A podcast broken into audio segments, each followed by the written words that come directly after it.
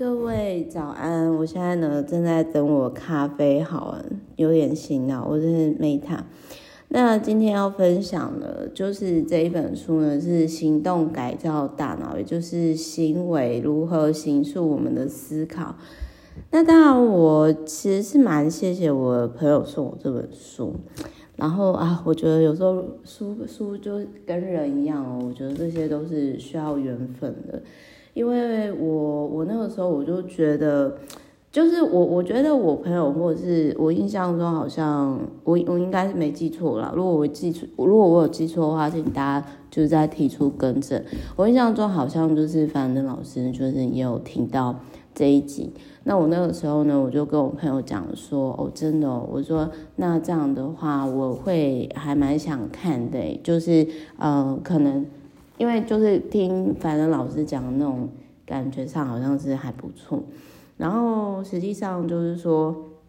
呃，我听了以后，那我就呃看了以后，我就嗯，我觉得他就是专业的分析上什么那些其实都非常非常的有道理啦，都非常非常的有道理，但只是就是我我我我怎么怎么说呢，我就会。啊，我觉得这种书对于我来说，就是我觉得没有什么不好，只是我会觉得说好，那但是好，我今天我知道说，呃，人在紧张的时候，瞳孔会缩小，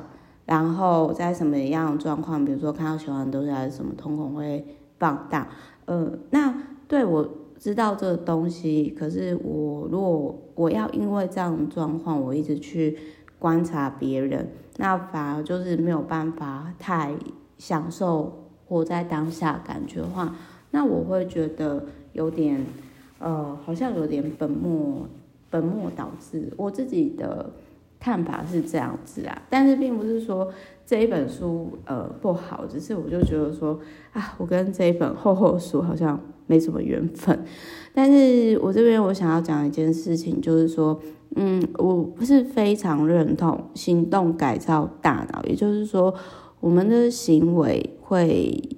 如何去，就是行为，你不要看哦，就是因为很多人在看这一本书之前，我也曾经有过迷思，就是我觉得说，呃，大脑它去掌控掌控我们全身，可是有没有可能是？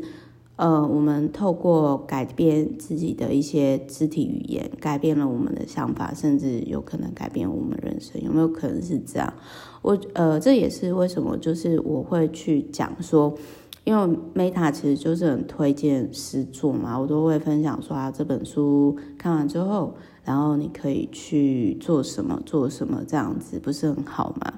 那我想要讲的是说呢，就是呃。我我觉得，如果呼应到我在做这个事情，然后我觉得我比较认同的，就是像，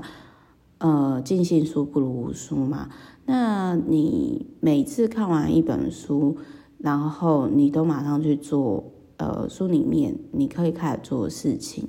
啊、不管有没有持续，跟你每次看完一本书，你都告诉自己说，啊，我之后再去做，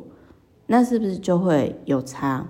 那这一本书里面，其实类似的 TEDx 也有讲过类似的概念，就是说，比如说，如果你心情没有那么好的话，那你可能做出一些胜利者的行为的动作，然后，呃，我我觉得这一本书应该是它比较多科学上的分析，但我想要看的其实是，比如说，如果我们今天焦虑的时候，我们做什么动作，我们会比较不焦虑；而我们今天太嗨了，我要如果沉淀下来，做什么动作？然后，因为我印象中，我之前有看过日本有出过类似的书，但是